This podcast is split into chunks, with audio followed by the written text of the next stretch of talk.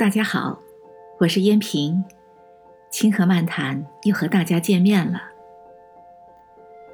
不知你是否曾经感受到，你自己有过分依赖他人，来提高自己的情绪，从而获得安慰和幸福的习惯？实际上，我们每一个人都有这种或轻或重的依赖他人的习惯。当然。你拥有一个爱护你、支持你、帮助你的人际关系网络非常重要。但是，如果你可以不靠依赖他人，也能很好的照顾自己，那不是更棒吗？我们要知道，其实我们可以通过学习，让自己懂得如何在情感上变得更加独立、更为自信，进而找到。完善自己幸福感的良好方法。人生在世，时常会遇到诸多麻烦和许多难以解决的问题。这时，我们常常就会寻求他人的帮助、同情和支持。我们需要他人的认同、爱心和安抚等，将他的意见当成情感的良药、幸福的源泉。然而，实际效果却并非如同我们所想所愿的。要知道，在情感上，你越是能够独立自主、自信自立的依靠自己，你对自己的感觉就会越好，幸福美好，拥抱己身。你也会更加愉快地融入社会，更加丰富你周围人们的生活，更为他人所喜。所爱。今天，我想跟大家聊聊，如何才能完全掌握情感上的自立，将几种技巧与大家分享，为你在情感上自力更生提供一些帮助。首先，学会坦诚发出声音。想一想，在生活中有多少已经发生的事情？我们觉得不妥不对，但因为害怕而不敢说出来。我们总以为自己必须接受一切，还是逆来顺受为好。我想告诉大家，当你心里有某些想法的时候，就当毫无保留地说出来，不要胆怯，不要害怕对抗，不要回避与他人的口舌争辩。当你不同意某种事情或某个主张时，你就应当以积极的方式勇敢地说出来。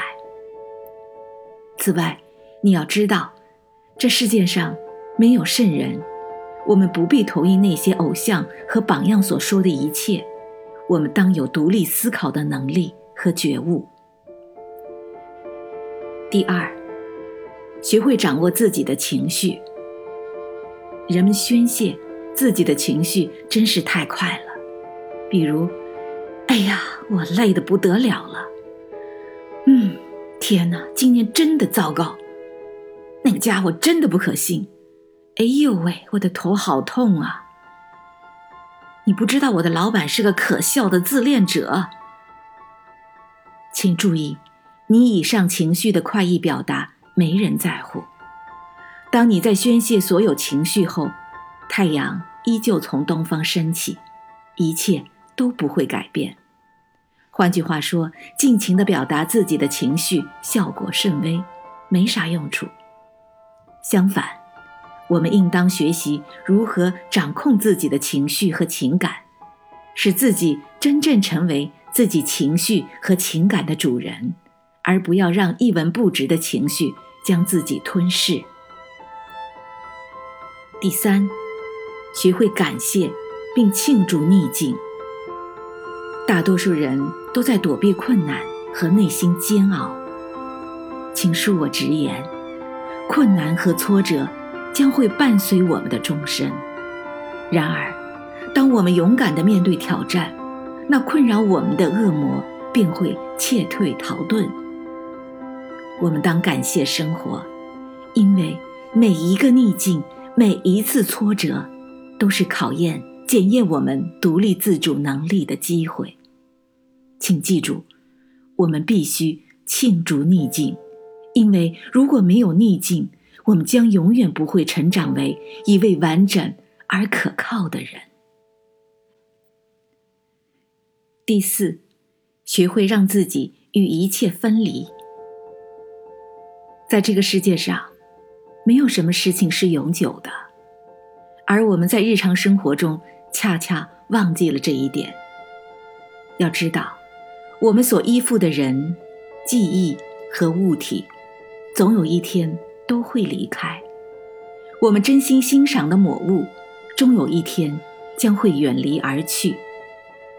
假如我们相信自己永远被爱，永远生活幸福，直到时间的尽头，那么我们就会变得懒惰，就会不思进取，就会认为一切理所当然。这真的。有时候会非常可怕，但是，如果我们将自己与生活中的一切分离开来，我们便会成为一名努力从分分秒秒中获得最大受益的旅客。请记住，始终将分离放在脑海中。我们要说：“我什么都不欠，生活也没亏欠我。”当我们真能这样做。这样想的时候，我们不仅能够独立自主、自力更生，而且还能愉悦地欣赏生活，并将这美好的感觉传递给周围的人。第五，学会孤独，适应自己。请问，当你独自一人时，会感到害怕吗？年轻时的我，会有这种感受。我想，大多数人都无法忍受一天或更长的孤独，难以应付独处的时光。在这种情况下，我们该怎么办呢？我的建议是，我们应当学习接受独处的实情，自觉拥抱独处的时光。不用多问，寂寞无聊，常常令人感到恐惧。因为那是一片无尽的虚无。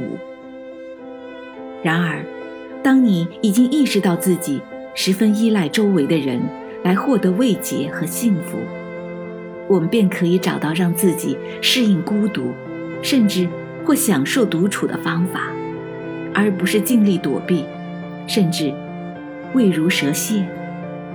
我们可以开启脑洞，找到一些有趣的方式来填补自己。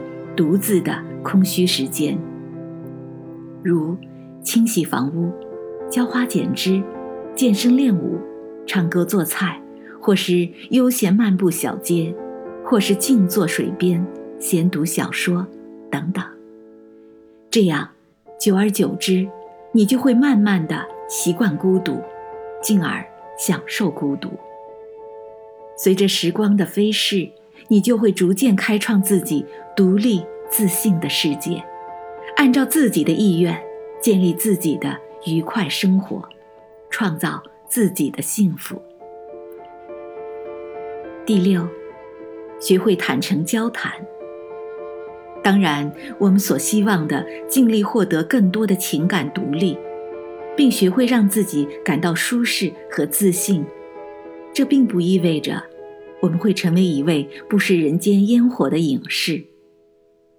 其实，闲暇之时，我们可以邀约一位友人喝杯咖啡，敞开心扉，倾心交谈，与朋友分享自己的喜怒哀乐，淡然随意，无拘无束，也是一种别样的惬意和轻松。朋友们，孤独寂寞不由人。幸福愉悦，养己心。让我们好好学习，认真践行，坚定的相信自己，我们就一定能够独立自主，掌握自己的感情，将孤独当作养液，用来浇灌独立人生的幸福花木。感谢收听《清河漫谈》，我们下期再见。